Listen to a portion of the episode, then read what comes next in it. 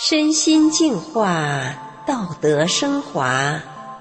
现在是明慧广播电台的修炼故事节目。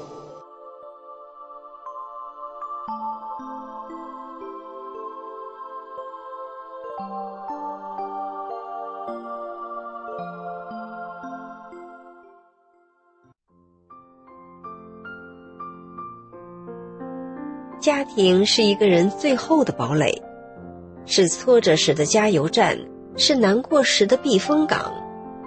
家庭应该是人寒冷时的暖炉。万一我们的家庭却像冰窟般的寒冷，这个时候我们能怎么办呢？让我们来听听今天的故事，他是怎么改变了冰窟般的家。我的丈夫没有家庭观念。只顾自己玩乐，他脾气暴躁易怒，对我说打就打，说骂就骂。有一次在厨房，我一句话不顺他的意，他抓起灶台上的小盆就往我身上泼。这小盆里装的可是刚刚从炒勺里倒出来的滚烫的豆油啊！幸好我当时躲得快，才没有发生惨剧。有一年，我在医院做完子宫肌瘤手术之后，昏死在床上。我丈夫他不但不在我身边照顾，还在走廊上和别人唠得热火朝天的。我本来身体就不好，平时连孩子都抱不动。从医院出来的时候，我身体虚脱，走不动。我一步一步的挪，即便这样，丈夫都不说给我打辆出租车回家。丈夫还经常在外面打架，是在外头出了名的，也不给我生活费，但是过日子需要钱呀。幸好我所住的区里一位姐姐看我和孩子可怜，她自己舍不得吃，舍不得穿，总是帮衬我。我丈夫还爱赌，见家里有钱就抢去赌。有一次我不想和他过了，他竟然抱着孩子去赌博。我太害怕了，怕他赌疯了把孩子押上。我怨我的公婆没教育好丈夫，而我的婆婆看不上我，总是背着我丈夫我公公对我说些特难听的话。婆婆欺负我，刁难我，但她居然还到我家管我要生活费。我没好气的把她撵了出去。我不想白受气，所以也拐弯抹角。不着痕迹的怂恿我丈夫到我公公那儿去告状，因为我生的是男孩，公公偏向我，所以他们几人之间的关系也紧张。听我说到这儿，您想这样的家是不是就像冰窟一样，过着有啥意思呀？说真格的，要不是因为舍不下年幼的孩子，我都死好几回了。一九九八年，我老家的姐姐修炼法轮大法了。她看到我这不幸的生活，总是开导我，并叫我也学。刚开始的时候，大法的法理我领会的不多，就知道做人要有道德、讲良心，不坑人、不害人，不占别人的便宜，对谁都好，这样会有福报。于是我就努力的修善。我尽量去看丈夫好的一面，同时我说话做事也尽量的温柔些。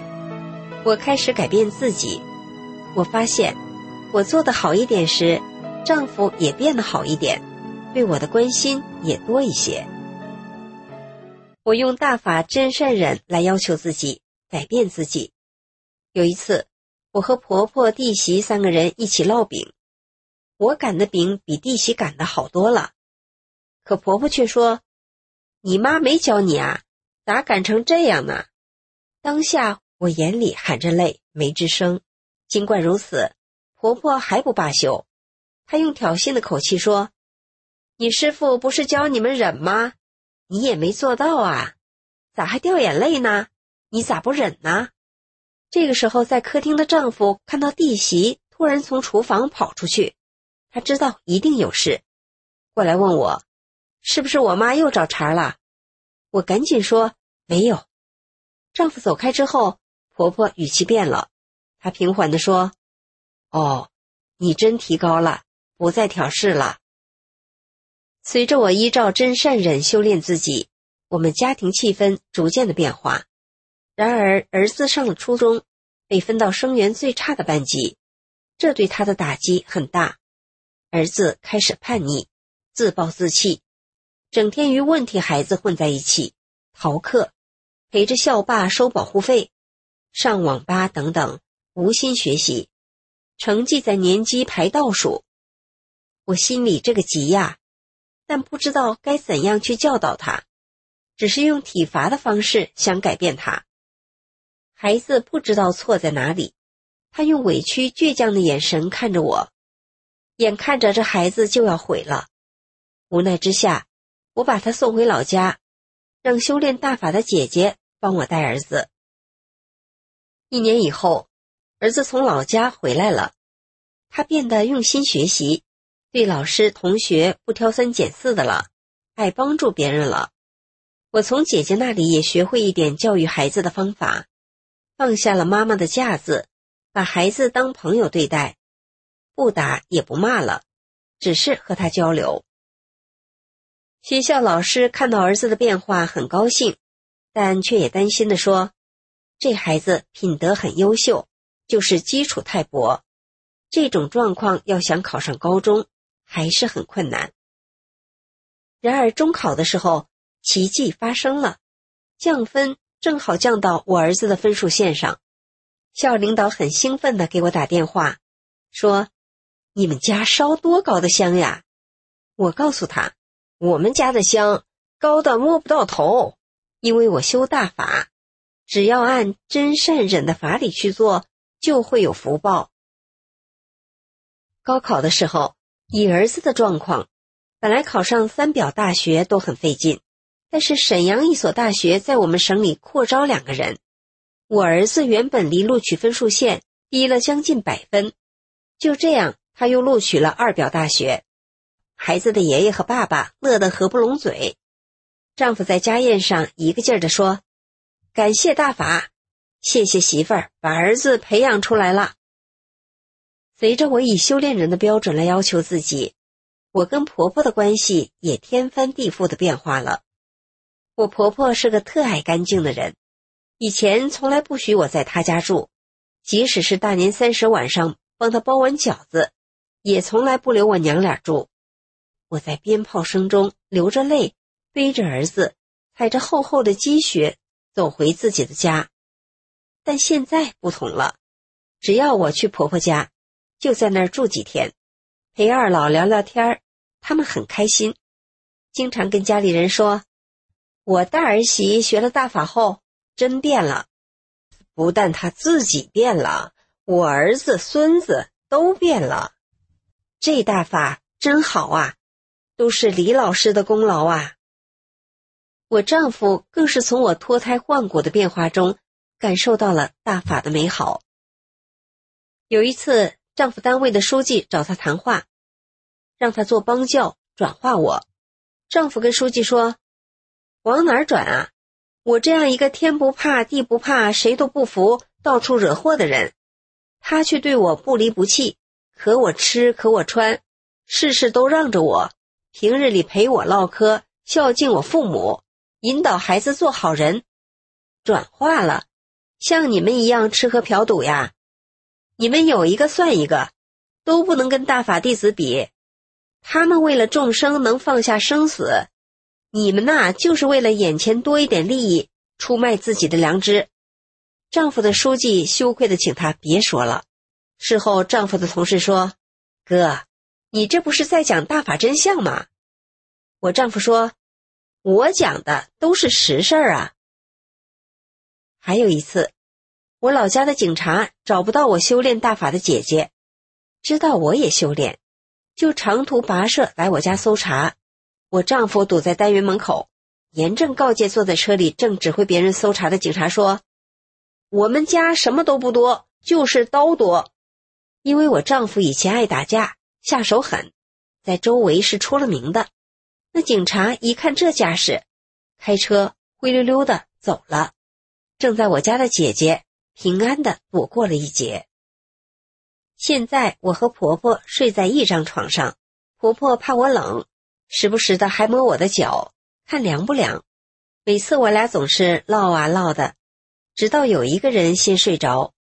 每次去她家，婆婆都舍不得让我走，总是说：“再多待一天呗。”逢年过节，我都给婆婆钱，婆婆不要。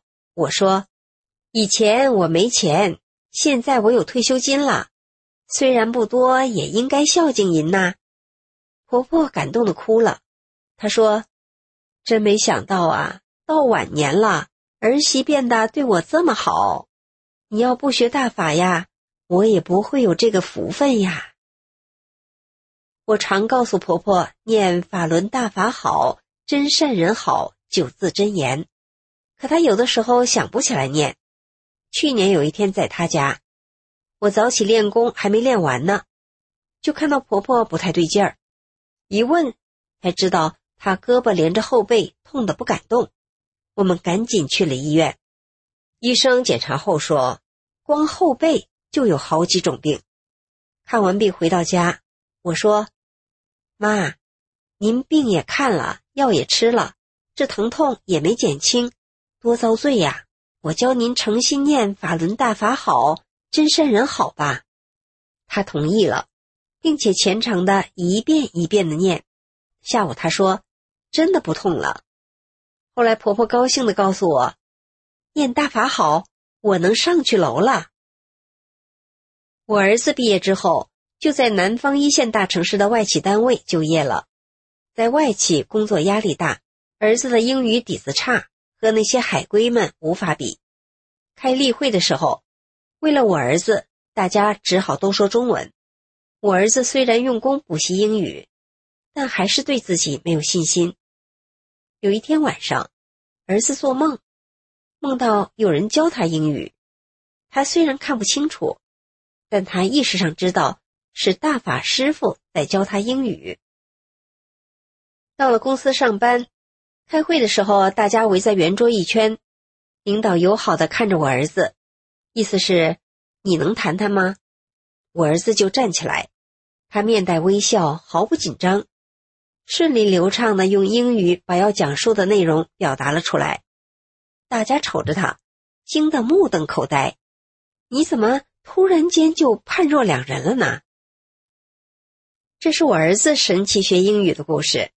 我婆婆也发生过两次神奇的事。一年夏天大旱。好长时间不下雨，大家都盼着下点雨。这一天终于有下雨的意思了，可是那点雨就下在居住的小区这儿，隔到不远处一滴雨都没有。这个时候，婆婆想起我告诉她的话：“有事求大法师傅。”婆婆就不停的念叨：“大法师傅，帮帮我吧！”接着就看着一块黑云过来了。直奔婆婆的那块地去了。等婆婆下楼跑到地边，那大雨哗哗的就把那块地浇了个透。还有一次，婆婆种的麦子收割的时候，正赶上下大雨。当时麦子装在了袋子里，上面还盖着塑料布。这雨一下就是四五天，这种情况粮食没有不受潮发霉的。婆婆急得在阳台上喊。法轮大法好，请大法师傅帮帮我吧。他还是不放心，就跑到地里，对着麦子说：“我儿媳学大法，我真心的相信大法好，你们可千万别发霉呀！记住法轮大法好啊！”雨过后，我和小姑子一同去婆婆那里，她非常开心的对我说：“真神呐，这雨下了这么多天，麦子。”一点事都没有。现在我婆婆不仅自己诚心的总是念法轮大法好，还督促我，快去，叫你爸爸也念九字真言。听众朋友，从今天主角的经历，您应该能知道“法轮大法好，真善人好”这九个字是真实无虚的。今天的故事就讲到这儿了，感谢您的收听。